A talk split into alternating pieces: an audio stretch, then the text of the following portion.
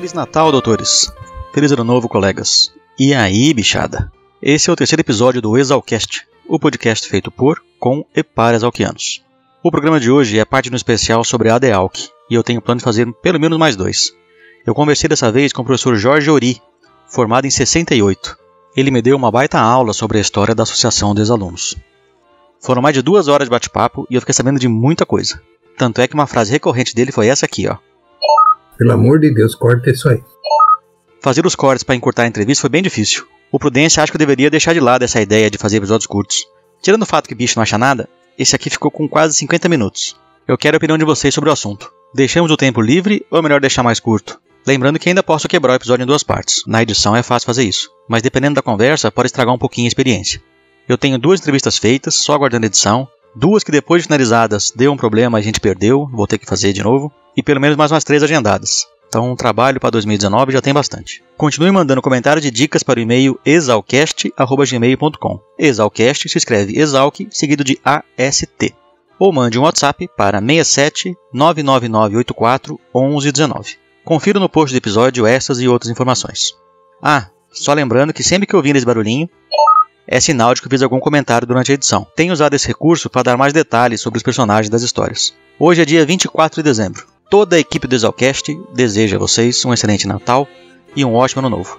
Vamos para a entrevista, mas antes, uma palavrinha do nosso patrocinador.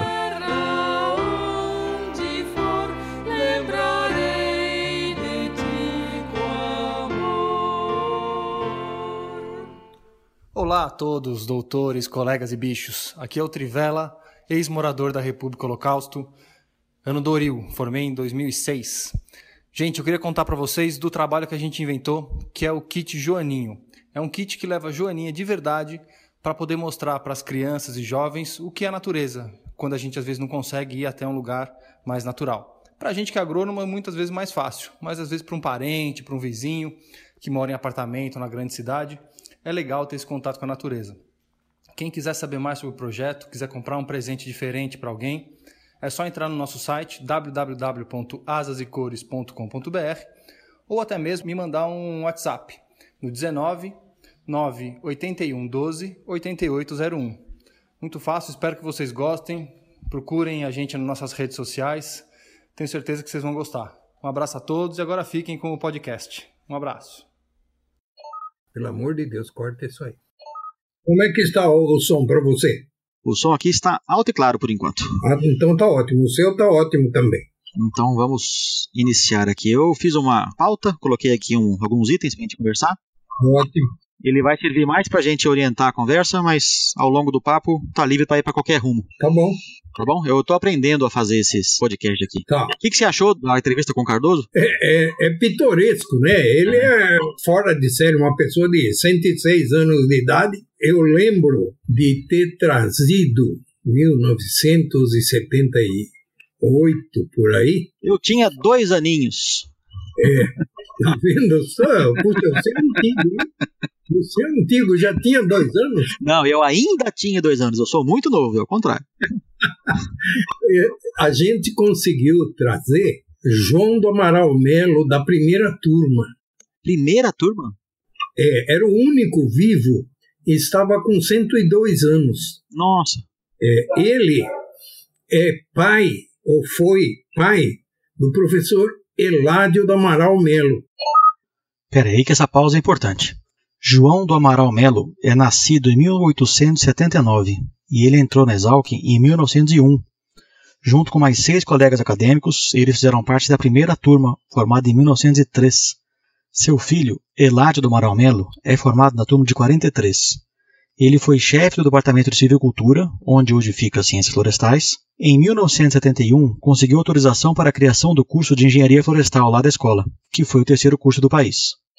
Que já é falecido atualmente. Mas conseguimos trazê-lo e levamos ao Salão Nobre. Naquele tempo, tudo acontecia no Salão Nobre. E depois, a, reunião festiva era onde hoje é sala da congregação, e lá era um salão vazio, de recepções. E como não era muita gente, então era feito um coquetel lá mesmo. festa do quinquênio era feita ali dentro. Era um coquetelzinho com um pouquinho de salgadinhos. E isso foi em 78. talvez nesse intervalo entre 73 e 78. E vou te explicar por quê. Até então, tentou-se desde 1943 a fundação da Associação dos Ex-Alunos. E a primeira realmente reunião séria que houve em 43 participaram o que veio a ser, ou vieram a ser os grandes nomes dos que passaram pela Luiz de Queiroz. 34 ex-alunos estiveram presentes.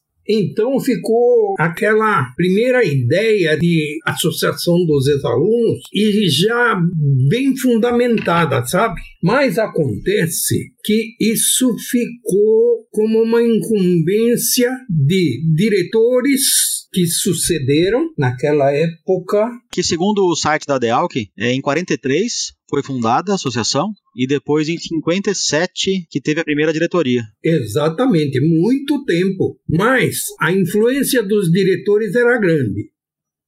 E na turma de 43 ou 45, Salim Simão, Ferdinando Gale, Domingos Galo. Todos colegas acadêmicos da turma de 45 respectivamente, são professores de fruticultura, nematologia e entomologia. E alguns outros professores. Então, é, eles é que foram os diretores, mais ou menos subsequentes, antes de 73. Então, eram as pessoas de confiança dos diretores, mais ou menos dentro dessa turma de 34 que se reuniram. Mas entre eles tinha Alcides Paravicini Torres, que era o catedrático da zootecnia, Walter Ramos Jardim, José Rafael Borba, que foi o secretário nessa reunião.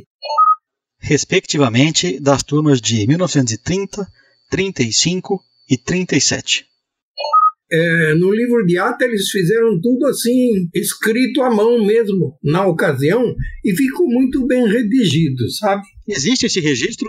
Existe, existe. Era um estatuto provisório, mas é, para a época eu achei muito bom. É pena que acho que era difícil tocar a escola naquele tempo já. Então, era mais difícil ainda tentar erguer uma associação de ex-alunos, porque obviamente, o diretor era diretor, era prefeito, era. Era tudo, né? A prefeitura foi. É recente. É recente, é muito recente.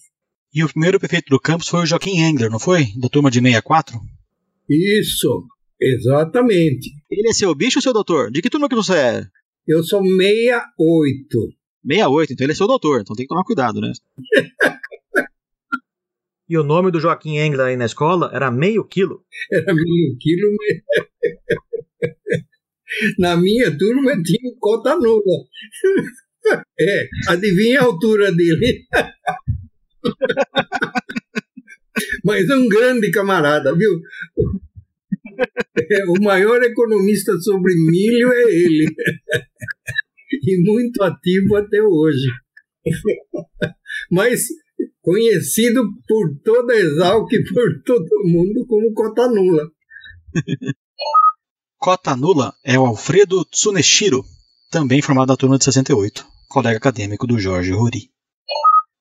Vamos falar sobre você um pouquinho? Eu estudei em São Paulo, sou nascido em São Paulo. São Paulo, capital. Capital. E naquele tempo, onde eu nasci, era periferia da capital. Mas a história a gente tem que ir um pouco mais para trás. Em 1933 vieram um navio chamado África Maru. A viagem era de quase três meses. No ano seguinte, chegou pelo mesmo navio o meu pai, Durante a guerra, devido a uma perseguição de japonês contra japonês por um grupo chamado Shindoremei, eles perseguiam os imigrantes que achavam que o Japão tinha perdido a guerra. É porque o Hirohito, o imperador do Japão, era como tido um deus na terra, né? Para o japonês na época não tinha opção de perder. Ou ele morria ou ele ganhava. Exatamente. E daí o pessoal que estava no Brasil, muitos não aceitaram, né? Achavam que era em propaganda enganosa, e os que aceitavam acabou tendo até assassinato, né? Exato.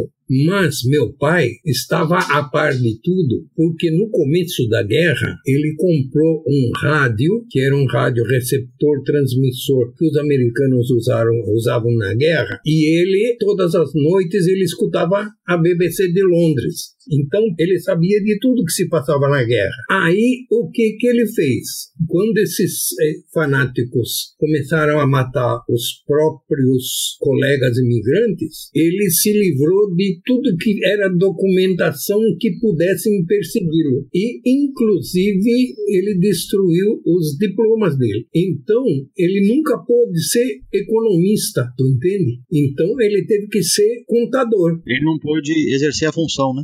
Não pôde exercer a função. E acho que isso foi um, algo de muita coragem dele. Ele já tinha três filhos. Então, em 10 anos de Brasil, ele estava com três filhos e só ele, nenhum parente, nenhum grande amigo que, se ele necessitasse, pudesse socorrê-lo. A falta dele poderia deixar na Rua da Amargura a família. Então, ele preferiu destruir os documentos. Acho que foi muita coragem. E meu pai, ele conseguiu emprego. Ele era muito bom contador. E naquele tempo, como não tinha máquina de calcular, mas ele tinha alguma coisa que não sei se você conhece, chamado Soroban. Era uma maquininha de calcular assim, cheio de bolinhas. E daí ele conseguiu um emprego onde ele ficou durante mais de 15 anos. E a família morou em São Paulo a vida toda? a vida toda. Meu pai sempre nos dizia: vocês têm que estudar. É o único caminho. Caso contrário, se vocês não estudarem, vocês vão ter que se virar na vida com a profissão que vocês escolherem. O que, que te influenciou a escolher agronomia? Proposta naquele tempo era meio dolorido, sabe? O Marmelo cantava se a gente não seguisse a proposta. Então, é, eu tinha que obrigatoriamente estar pelo menos nos 10% melhores da classe. Então, fui um, um, um bom aluno e um aluno estudioso. E, e sempre relativamente na ponta de cima. Isso que é medo do marmelo, hein? Claro, naquele tempo o Marmelo vergava, mas não quebrava. É, a coisa era, não era fácil, não. E você viu lá na entrevista que eu fiz com o Dr. Cardoso, ele deu consultoria em fazendas que produziam marmelo. Então ele tem culpa de você ter tomado umas varadas de marmelo. Naquele tempo, marmelo era uma fruta comum, tanto é que existia lata de marmelada. É, hoje só tem a marmelada. O marmelo acabou, mas a marmelada tá por aí. Não, a marmelada cresceu, né? Mas o marmelo só tem em Marmelândia, em Minas. Então, aí, durante os três anos de colegial, eu gostei muito da área de biologia, que naquele tempo não era biologia. A faculdade era de história natural. Nem existia curso de biologia e nem biólogo. E eu gostei de genética, botânica, e sempre fui muito bem nessas áreas, menos zoologia que eu nunca tinha visto. Aí, esse colégio era tão bom que tinha uma orientadora educacional, de modo que nos três anos de colégio, ela programou visita a todas as faculdades e formações existentes na época. E logo no primeiro ano, nós fomos visitar o ITA, em São José dos Campos, e no segundo semestre do primeiro colegial, nós viemos aqui na Exalc e ficamos hospedados no ginásio. Aí eu me encantei com a Exalc. Conheci várias pessoas, inclusive ex-colegas do colégio. Entre eles, um professor que aposentou na, na floresta, que era agrônomo, mas chamado Mário Ferreira. Mário Ferreira é o Maravilha, formado na turma de 63.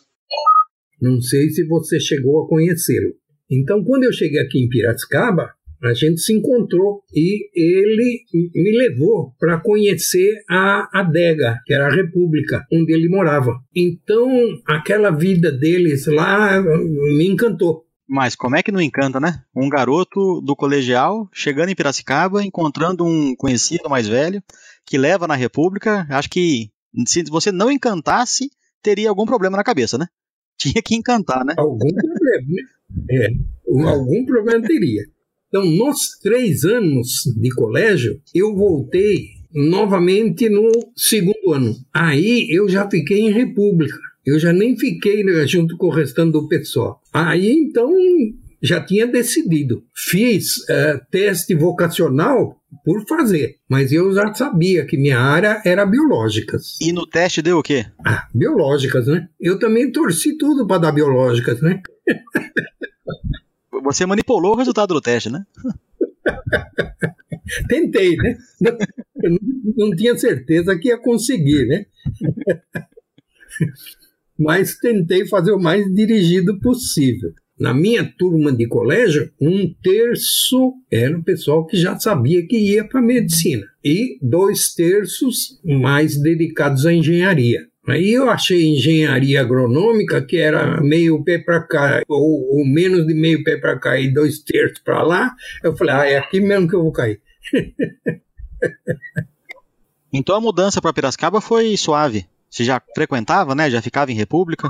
Sim, sim, sim. É, já conhecia alguma coisa de, das repúblicas, né? Eu fiz dois vestibulares. No primeiro que eu fiz, 63, eu vim assim, roupa do corpo, mais uma troquinha assim, e nem um livro, nem uma apostila, um nada. É, trouxe é, é material para pescar no rio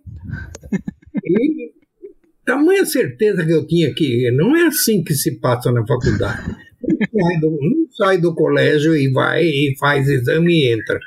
Quer dizer, tinha que estudar. É, eu tinha certeza que não era assim. Aí fiz o exame e comecei a ir bem. Aí eu fiquei super arrependido de é, não ter trazido alguma coisa para recordar. Eu só lembrava as coisas do terceiro ano, do terceiro colegial. As mais frescas na cabeça, né? É, do primeiro colegial eu lembrava pouco. Aí no, no exame de física, não caiu uma questão de nada de terceiro e de segundo ano, só caiu do primeiro ano. Adivinha o que aconteceu? Não passou. Fiquei de física. Então eu tive que voltar no outro ano.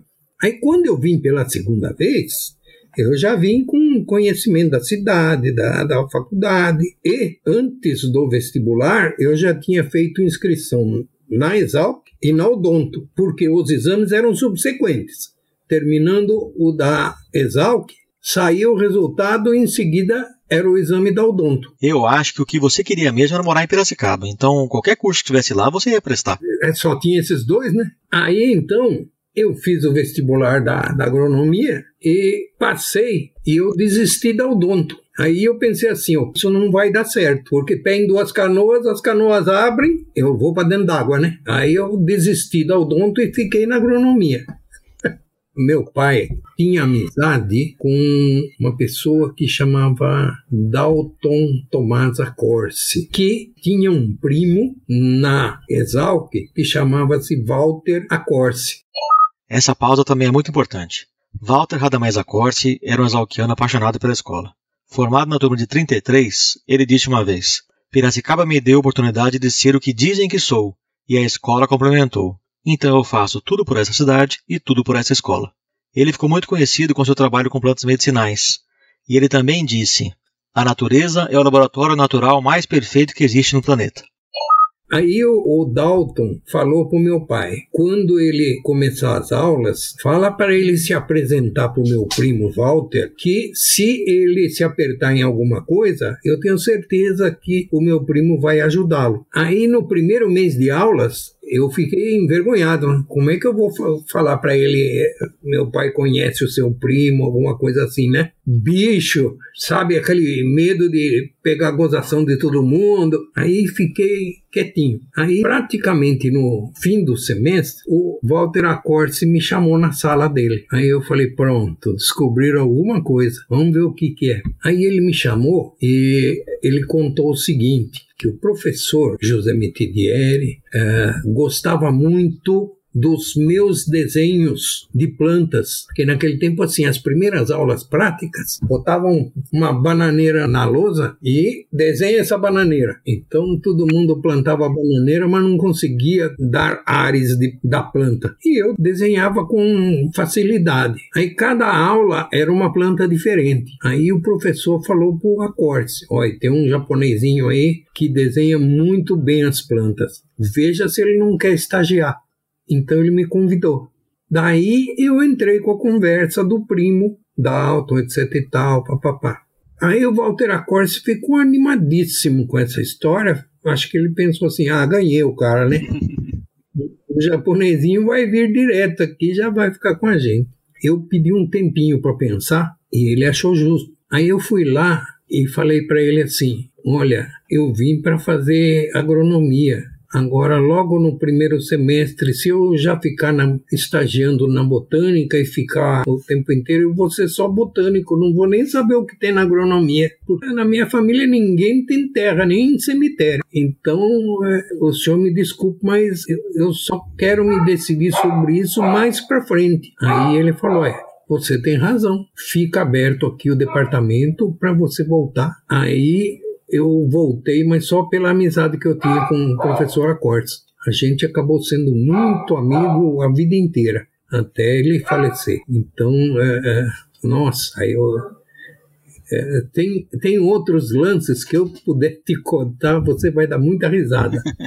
Porque ele foi o, o chefe supremo do Centro Espírita aqui, da União Espírita aqui de Piracicaba, né? E daí ele tinha um setor lá na Botânica, umas salas, não sei o quê, onde ele estudava fitoterápicos. Aí ele descobriu que o óleo de fúsio, que são álcoois superiores, produzido durante a fermentação e que é separado durante a destilação do álcool e que umas gotas disso aí com folhas de morango tinham um efeito muito benéfico contra reumatismos, é, uma série de, de doenças. Aí ele falava assim, Jorge, você que ficou nessa área de fermentação, você não arruma óleo fuso para mim?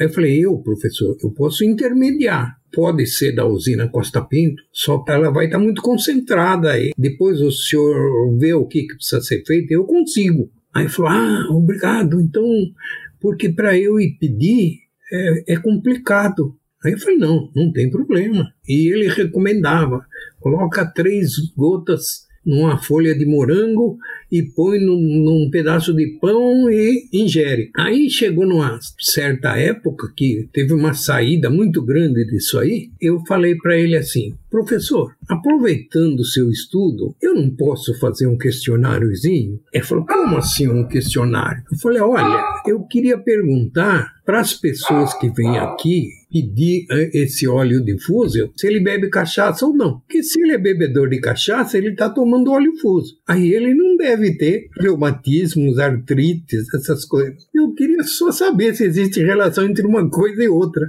Não, Jorge, pelo amor de Deus, eu não posso fazer uma coisa dessa. Eu falei, tá bom, eu vou continuar arrumando o óleo difuso o senhor mas eu vou morrer curioso com isso aí.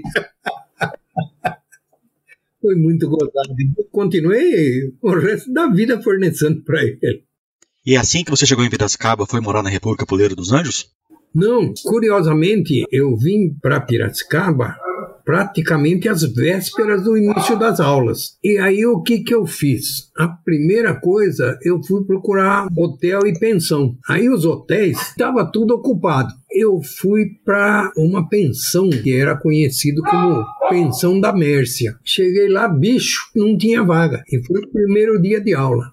Aí eu me estrepando como bicho lá, e apareceu um veterano e falou assim: Onde você está morando? Onde você está morando? Eu falei: Olha, eu não estou morando em lugar nenhum. Eu estou esperando vaga na pensão ali na frente do Hotel São Benedito. Minhas coisas estão lá, só uma mala. Ele falou: Vou fazer o seguinte: na minha república tem uma vaga e você pode ficar lá até abrir a vaga na pensão. Era uma república mista tinha ele de agrônomo e o restante era da odonto, era todo valitense. Então, eu fiquei 15 dias na república que chamava Dente. Aí eu fui para a pensão. Chegando lá na pensão, fiquei eu, dois protos. Dois proto bicho? É, até hoje chama proto o, o candidato que vai, que vai, ficar um ano aqui, né? É, até hoje é assim. É. E aí encontrei mais um rapaz de São Bernardo e que também estava na mesma situação. Nesses 15 dias de aula, conversa, conversa, conversa, encontrei com mais dois que estavam sem república. Eu falei, ué, vamos, vamos montar uma. Que era o, o Mona, o Espíndola e o Maranhão? É, era o Espíndola. Não, Maranhão não. Maranhão veio muito depois. Espíndola, Peloia, Mona. O Mona é o cara de São Bernardo que, que foi comigo, que eu achei ele por aí também e levei junto. E o Nelson, que é o Tafu, que é o bicho nosso. Aí o Peru e o restante veio posteriormente. O Luizia, o, o Celso Pomer, isso tudo no ano seguinte. Isso tudo era bicho nosso. Pera aí que a turminha agora ficou grande. Miguel Antunes Valente, o Mona, Carlos Roberto Espíndola e Ailton Peloia são da turma de 68, todos colegas do Jorge Ori. Nelson Soares, o Tafu, Celso Pomer, o Bolinha e Luiz Irra são da turma de 69. E Luiz Carlos Maranhão, o Peru, é da turma de 70. Então aí montamos o Poleiro dos Anjos. A intenção nossa era de encontrar uma casa grande, que coubesse em 10. Mas a gente não queria que ficasse aquele muquifo de 10 rolando um monte no mesmo quarto. A gente queria assim dois por quarto, né? Mas a gente não tinha condições de, naquela época, alugar uma casa de cinco quartos. Não que fosse uma puta casa velha, né? Não era fácil da gente imaginar isso. Por que isso? Porque a gente tinha uma ideia inicial de colocar o nome de República Os Dez Ordeiros. Os 10 o quê? Ordeiros. Ordeiros. Imagino a ordem que era. É. Se você juntar, ficava Os Dez Ordeiros, né? Então era muito original para a época, não tinha nenhum igual aqui ou na redondeza, né? Então a gente queria montar isso aí, mas não deu certo, não achamos os 10 que a gente queria, porque a casa que nós alugamos só tinha dois quartos e uma sala. Aí ficou cinco perdidos que montamos o Poleiro dos Anjos. E eram cinco anjinhos. Ah, para ter sobrado, ninguém quis? Isso é a famosa curva de rio. É. Na minha época tinha curva de rio, então vocês eram a curva de rio da época. Não, mas era, era tudo bonzinho, viu? Era tudo bonzinho? Era educadinho, descia ao rio para pescar e distribuía peixe para a vizinhança quase todo dia. É, A gente não podia nem ver peixe, imagine frito. Mas que? Porque naquele tempo se pescava muito, viu? E o rio era limpo. Quando eu vim para cá, os cartões postais diziam que Piracicaba já estava perto de 80 mil habitantes. Mas para o pessoal da cidade não tinha 60. Muita gente no campo ainda. Pois é, a cidade era pequena. Jorge, conta um pouco da história do seu departamento. O catedrático lá era o professor Otávio Valsec. E todos eles lá eram especialistas e sempre trabalharam com açúcar. E o único que dava palpitinhos em produção de álcool, fermentação, leveduras era o próprio professor Valsec e o professor Jorge Leme. Otávio Antônio Valsec é da turma de 43 e Jorge Leme Júnior é da turma de 35. Eles se desentenderam por ocasião de concurso, eh, um se afastou do outro e o Jorge Leme foi desgarrado, saiu da área de açúcar e foi para a área de alimentos. Como a grande maioria dos docentes da época se desentenderam com Valsec, todos foram atrás do Jorge Leme e ficaram uns novatos e aparentados do Dr. Jaime Rocha de Almeida Formado pela Zalc na turma de 27. Com o Valsec. Mas a cadeira mais antiga era a oitava cadeira de açúcar e álcool. E a cadeira mais recente era a vigésima segunda cadeira de alimentos. Aí, essa cadeira de alimentos era no barracão onde hoje é da Florestal, é do Mário Tomazello, Formado em 1972. O primeiro barracão para baixo da antiga garagem e o açúcar e álcool onde estava. Quando a USP decidiu que eh, não existiria mais institutos, a turma de alimentos saiu de lá do lado da floresta, que é, naquele tempo era só silvicultura, não existia engenharia florestal, e veio ocupar o Instituto Zimotécnico. E o pessoal do Açucarial ficou no prédio do Açucarial. E o departamento passou a ser de tecnologia rural. E assim continuou por um bom tempo, até que, de tanto encher nossa paciência, o que é tecnologia rural? Vocês fazem porteira, ferradura, o que é tecnologia rural? Aí nós decidimos, ah, vamos, vamos mudar o nome. Então nós mudamos o nome para Departamento de Ciência e Tecnologia agroindustrial. Aí vieram novamente perguntas sobre oh, mas o que, que vocês fazem o que é ciência e tecnologia? Vocês fazem ciência ou vocês fazem tecnologia? Aí juntou todas que existiam na época e ficou o que é hoje, né? Agroindústria, alimentos e nutrição. Nutrição que não tinha nada a ver, mas tinha uma vontade de que tivesse curso de nutrição na Exalc, mas que não vingou, porque abertura de curso de nutrição implicaria em ter médicos contratados para poder responder pela área de saúde e isso aí não passou. Mas ficou uma formação de nutrição que também não era a área da economia doméstica. E aí apareceu essa ciência dos alimentos. E a DEAL, na gestão anterior à sua, era o João Tacla, formado em 1943, justamente no ano da primeira reunião da ADEALC. De 75 até 78. Você conheceu bem ele? Bem, porque Salim gostava muito de mim. Então o Salim falava assim: Olha, se precisar de um ajudante, chama o Jorge Ori. Eu quis ele para o meu departamento, mas o, o Valsec não me cedeu. Eu propus troca por isso, por aquilo, e ele não cedeu. Na barganha não cedeu. Mas usa ele. Aí o Tacla falou assim: tá bom, então ele vai ser meu segundo tesoureiro. Aí eu fiquei de segundo tesoureiro do Tacla. Você já participou da chapa anterior, então? Não, sem chapa. Naquele tempo não tinha negócio de chapa, não. Também não tinha diretoria. Assim, a diretoria era o diretor que falava: Ô, ô Tacla, junta aí o, o, pessoal que você quer, chama o Jorge Ori, chama o Décio Barbim. Décio Barbim é o milagre da turma de 63. Eles são novos aqui, eles topam. E a maioria do pessoal que trabalhava na DEAL era de professor, então, diretor, professor?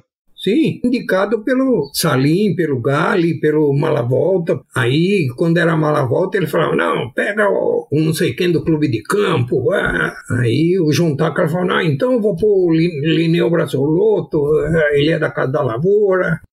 Eurípides Malavolta é da turma de 48 e Lineu Braçoluto da turma de 49.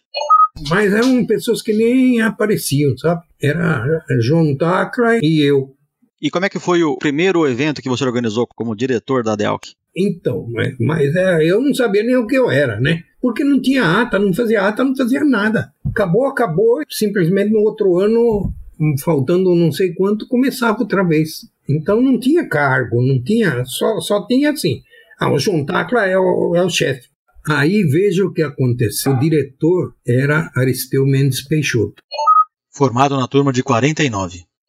Estava começando a crescer a, a EASP, mas as pessoas que estavam entrando na EASP achavam que a DEALC eventualmente poderia ser concorrente deles e que não queria que aparecesse com o nome de ADEAL, porque eles eram o, o, membro político da agronomia. E pelo estatuto e pelo que a gente tinha decidido, Exalc não podia se imiscuir em política de jeito nenhum, nem partidária e nem dentro da universidade. Nem política, nem religião. A gente tinha como função primordial defender a Exalc. E Aristeu teve oportunidade de se titular no exterior, nos Estados Unidos. E lá ele conheceu a associação do, de ex-alunos da universidade lá que ele foi. Então ele tinha muito bem na cabeça quais eram as funções de uma associação dos ex-alunos. E estava desgostoso com as coisas que estavam acontecendo, que era presidentes da AEASP e queriam usar a DEALC para cutucar os milicos. Então, como o Aristeu, que era uma pessoa que sabia o que queria, Aí ele falou: Jorge, vamos fazer o seguinte, vamos melhorar, dar uma forma mais séria para essa ADEALC. Eu falei: nossa, professor, é, isso aí é, é tudo que eu queria. Pelo seguinte, a ADEALC é só uma angariadora de fundos para fazer uma festinha. Acabou a festinha, ninguém mais sabe de nada, ninguém presta contas para ninguém, não tem ata, não tem coisa nenhuma. E assim eu não quero mais participar, porque amanhã ou depois o pessoal vai atirar pedra. Agora já estão atirando pedra por causa do negócio da parte política. Aí ele falou assim: olha, se você encabeçar, eu te apoio. Aí eu falei: opa, então eu vou estudar isso aí. Isso era 76, 77. Isso você já estava junto com o João Tacla ali, participando e ajudando, né? Isso. Daí eu fui conversando com várias pessoas. Juntei Vavá, Keigo, Cláudio Costa, que era de Botucatu. Evaristo Marzabal Neves, o Vavá, da turma de 66, ex-morador da República Viúva da Colina. Keigo Minami, da turma de 69, e Cláudio Costa, 72. O rapaz era moderninho naquele tempo. Hoje falam que é moderninho, né? Como é que fala? Que é agro, que é pop. É pop, é top, é tudo. É, tá na Globo. É. Antônio Natal Gonçalves e da Maria Viana de Oliveira, que era da economia doméstica. Aí eles se comprometeram a ajudar e falou: bom, então nesse caso eu saio para presidente porque eu tenho apoio do, do professor Aristeu.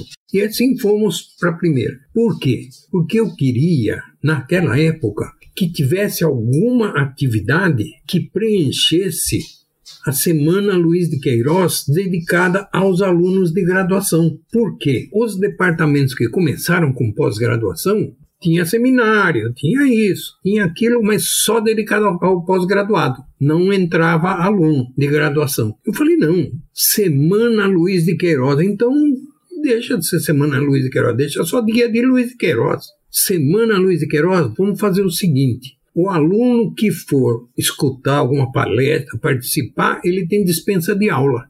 Aí vamos tentar uma programação assim. Quando eu fui eleito, eu trouxe Jaime Vasques para falar sobre bananicultura. Jaime Vasques é da turma de 47. Ele trabalhou com banana no início da carreira, mas se especializou na produção de borracha, a ponto que no Encontro Nacional da Borracha Natural, o melhor trabalho recebe um prêmio com seu nome. Eu trouxe a Volkswagen para falar sobre os primeiros carros a álcool. Eu trouxe a própria Volkswagen para falar sobre armazenamento de álcool e os problemas químicos, projeto de recuperação de álcool de água de vinhaça para uh, água para agricultura. Mas só que fui eu que pensei nisso tudo. Então a primeira semana do de Queiroz, no formato que ela se perpetuou durante um bom tempo, foi na sua gestão. Exatamente, começou. Porque até quando eu estava na graduação, eu entrei em 95, a semana do de Queiroz tinha essa cara. Ela tinha palestras, tinha seminários. Exato. É uma semana bem movimentada. Até oportuno eu lembrar o seguinte: lá para trás, o dia do engenheiro agrônomo era 13 de setembro.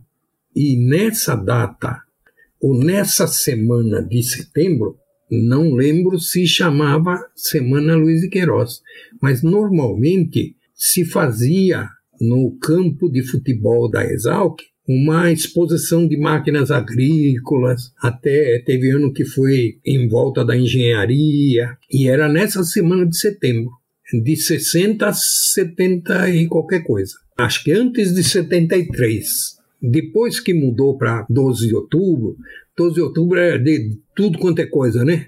É, Nossa Senhora Aparecida, Descoberta da América, Dia da Criança, Dia do Idoso, Dia do. Virou dia de tudo, né? Aí eu, ninguém queria organizar nada naquilo lá porque era dia de tudo e o cara não ia aparecer e não tinha apoio dos seus departamentos, sabe? Não tinha esse espírito de ADEALC melhorou muito com a entrada do Anthony e agora então com o RG ficou deu o caráter que a gente queria. Como é que era o contato naquela época? Como é que você localizava os seus alunos e convidava para o evento? Era através de carta de correio dos endereços que a gente tinha, porque uma boa parte já procurava por causa dos quinquênios, né? Dos, dos cinco anos. Aí falava, quem da minha turma vem? Então a gente ia consultando. Só para dizer para você que quando eu tomei posse na diretoria, o professor Aristeu cedia aquela sala da congregação e a gente fazia encontros entre os professores dos vários departamentos para uma noitezinha que tivesse um coquetel, um coquetel dançante, etc e tal. Prestava mesa, cadeira, a gente punha lá e pegava um conjuntinho de dentro da Exalc mesmo, onde a gente pagava baratinho, eram funcionários que tocavam. Isso foi 79, por exemplo. Nada luxuoso como é hoje, como o RG faz com alugando salão, um balão bonito. André Malzone dos Santos Dias, RG, formado em 90, ex-morador da Gato Preto e atual presidente da ADEALC. Mas a gente fazia para a comunidade, fazia para funcionários e professores, principalmente professores. Mas isso independente do evento do quinquênio, né? Não, não tinha nada a ver com quinquênio. É, era uma forma de a gente arrecadar o dinheiro para os correios. E como é que foi o seu primeiro quinquênio organizado pela sua gestão? Olha, foi uma coisa, não sei se foi estupenda ou se foi fracassada, porque assim, até tem registro na ata que não se fazia reunião maior, um almoço realmente para fora, porque Piracicaba não comportava. E aí eu tive ideia de alugar o Coronel, porque vários professores tinham sido presidentes do Coronel, Coronel Barbosa, o clube. Ah, sim. E eles poderiam nos ajudar alugando um determinado preço o salão, aquele salão da Rua São José, e que dizia que cabia até 600 pessoas. Aí fizemos um almoço. Eu sei que nós organizamos e chegaram 650. Ih, não coube. Até caber coube. Demos um jeito, arrumamos cadeira, em vez de mesa com quatro, sentava cinco, sentava seis. O problema é que nós contratamos o Alexandre Peta, que era irmão do professor Peta, lá da topografia. E ele, nós pagamos para 600, ele trouxe, acho que não trouxe para 600, ele deve ter trazido para uns 550. Aí teve gente. Eu lembro bem que o professor Pimentel. Frederico Pimentel Gomes, formado em 1943. Falava assim: ah, tudo que vocês colocaram aqui no cardápio foi feito com alho e eu não como nada com alho. E ele passou fome. Já não foi servido porque ele estava entre os excedentes. Ainda não comia com alho. Você acha que o Peta ia se importar se parece mesmo que não comia alho? Pum! Aí eu passei apuro, vergonha, não sei o quê, mas foi a primeira vez que apareceu mais de 600 pessoas ao almoço. É, daí para frente, juntou para ser o churrasco das turmas lá no campo. Ah, então esse foi o último evento que foi um almoço. É, porque aí não só nunca vai, vai vir menos que isso. Então vamos fazer lá no campo. Que daí não tinha problema de espaço, né? É. O que, que você acha que ficou de legado da sua gestão? Primeiro as atas. É obrigatório fazer a ata de cada reunião. Então, o que decidir fica preto no branco, porque senão fica uma coisa irregular. A segunda coisa é que a gente trabalhou em cima de estatuto. Não ficou o que queríamos, mas enfim, quer dizer, dentro do legado, transformamos a Semana Luiz de Queiroz em realmente uma semana de atividades e eu vejo que hoje tem workshop o ano inteiro. Não, e tem agora tem o evento, o Exalc Show, né? Que é um evento também grande. Mas tudo isso aí veio depois. Naquele tempo não tinha nada. E depois que nós começamos, é que o pessoal se tocou que é, realmente tinha que ter alguma coisa. Na realidade, nós começamos, depois a coisa cresceu, foi para outros lados. Ótimo, não cabia mais dentro da semana. Faça em outras épocas, distribua. Mas a Semana dos Queiroz, na, da gestão de vocês, foi um pontapé para existir mais eventos dentro da escola, né? Exato. E era assim, por exemplo, as melhores coisas que tinha era viagem para não sei aonde. Mas era restrito a coisa de disciplina. Não tinha uma coisa aberta para os alunos. Não é verdade? Sim. Ah, não interessa o ano. O aluno tem interesse, vai participar. Isso não tinha naquele tempo. Eu vou começar uma tradição aqui no Exalcast, né? Nesse, Hum. Onde o entrevistado tem que contar uma travessura que fez na época de graduação. Socorro. Na entrevista que eu fiz com o Dr. Cardoso, eu perguntei pra ele sobre histórias, né, lá da escola. Como ele contou as dele, agora eu quero que cada um conte uma travessura, né? Agora é a sua vez, professor. Olha, eu não fui muito de fazer travessura, eu, mas é, com uma certa frequência tinha proto morando um- entre um dos moradores. E quem mais aprontava eram os protos, por incrível que pareça. E daí, por que, que eu era um, um pouco mais quieto, recolhido? Porque eu fui do departamento jurídico do CALC. Então, volta e meia, eu tinha que correr na delegacia, e da delegacia eu tinha que correr nas casas dos advogados para soltar o pessoal. Então, muitas vezes, né? Isso devia dar um trabalho enorme. Dava, dava, porque olha, era dia sim, dia não, eu estava na delegacia. O outro dia, pula um ou outro, o pessoal da delegacia falava assim: Quero ver quando você cair aqui dentro, quem vem te tirar. Então fui muitas vezes e tive sorte que eu só fui para a delegacia coletivamente, com a República inteira, com o prédio inteiro e saímos todos juntos, né? Mas foi também. Sim, fui, mas fui coletivamente, não fui assim, sozinho, para alguém ter que descer lá para me tirar. Então você sabia que não podia aprontar muito, porque se você aprontasse, não tinha quem te buscasse, você que buscava os outros, né? Pois é, e já era conhecido dos advogados, né? Então, eu era um dos mais duros da minha república. E aí eu precisava ser mais enrostido para não, não enroscar lá. Os outros eu sabia que tinha um pouco mais de recursos se precisasse pagar advogado, né? E hoje você está aposentado? Estou aposentado, mas não estou parado. Precisando ou aparecendo, a gente vai para a luta. Você frequenta a Exalc ainda? Muito pouco. E lá na escola você tem algum parente que estudou na Exalc, que veio antes ou depois? Eu tenho um primo, mas não tem o mesmo sobrenome porque ele tem o sobrenome da minha mãe. Ele é da turma de 66. É seu doutor. Exatamente. É o único parente que fez Exalc. Armando Takatsu. Ele foi professor emérito da UNB. E quais são os planos para o futuro, professor? Socorro. Eu não posso fazer planos para o futuro.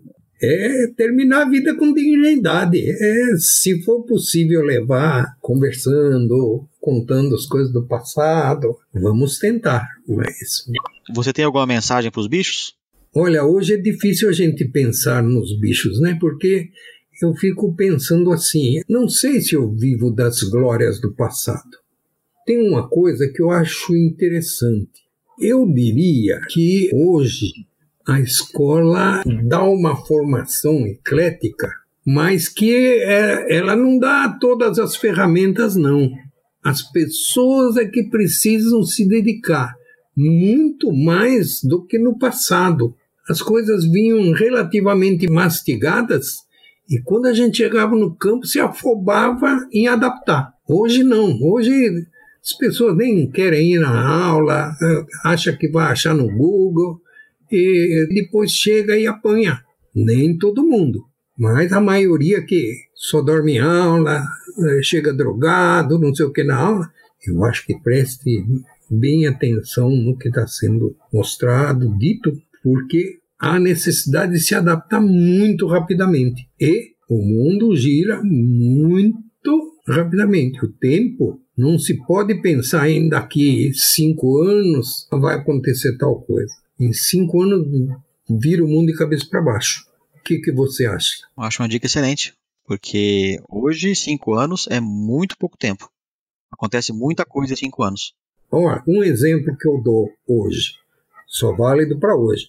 Essa tecnologia do grafeno, por exemplo, hoje é uma coisa, daqui cinco anos poderá ser outra, ou outras soluções novas deverão surgir. Enquanto eu estava ainda na escola, nióbio eu já ouvia falar, mas grafeno e outras coisas são novas para mim. E daqui cinco anos, se eu estiver vivo, não é verdade? Sim, teremos outras novidades. É, então tanta coisa vem vindo aí e virão algumas muito rapidamente e as pessoas têm que se preparar para não ficar esperando que o Google conte e dê os milagres tudo direitinho, mas sim se adiantar, não acha? Concordo plenamente. É, eu acho que os bichos devem aproveitar as folgas e se divertir. Façam. Hoje eles têm muito mais liberdade de virar as coisas de ponta cabeça, mas tem que saber aproveitar o tempo no lado útil. O pessoal que estiver ouvindo não vai saber, mas você me deu um trabalho muito ingrato, professor. A minha ideia da entrevista, ela durar aí 25, 30 minutos, né? Uh, desculpe. E não, mas a desculpa não, a conversa foi fantástica. Por enquanto temos 2 horas e 15. A turma que vai escutar aqui vai perder. Essa aqui ficou só pra mim. Aproveite-o. Não, eu aproveitei demais, professor. Foi, o bate-papo foi demais. Muito obrigado pela atenção. Oh, foi muito bom. Desculpe de, de ter ocupado todo esse tempo. Eu estou com dó de quem vai ouvir o podcast, que não vai poder ouvir tudo. Mas eu adorei. Espero que o pessoal que venha escutar aqui o programa também goste. Fala, quer escutar duas horas? É tanto. É, Eu posso fazer isso, né? Porque como o podcast é de graça, né? É. Mas eu deixo um É. recado ali, ó. Se quiser ouvir a versão integral, com alguns É. cortezinhos, né? Porque tem coisa que a gente conversou aqui que não pode, não pode vazar. Ah, Eu vou, eu vou cortar uns pedacinhos. Mas quem quiser ouvir a versão semi-integral, eu coloco lá um, um valor alto, porque vai custar caro mesmo, que ela- o bate-papo aqui foi muito bom. Aí então você fala, ó, podcast é, é de graça, mas o tempo é caro. É isso aí. Você quer integral? Professor, muito obrigado. O meu próximo passo agora é falar com o cancro. Anthony Hillgrove Monte Sewell, formado em 82 e ex-morador da República Capixama. A ideia é fazer esse programa aqui ser duplo, né? Ter a conversa com você representando a velha guarda da DEALC e você que também simbolizou uma mudança, né? De como era para como ela se tornou até os dias de hoje. E o cancro é uma outra divisão que ele também instaurou novos sistemas de gestão É, que virtuaram aí que o RG está levando para frente. ótimo. Espero que surjam cada vez mais novos camaradas com novas ideias e avance, que nós demoramos muito para chegar onde está. Professor, muitíssimo obrigado novamente. Boa noite, bom domingo. Uma boa noite, um bom Natal, um bom ano para todos nós, para todos nós. Saudações, os Alquianos. igualmente.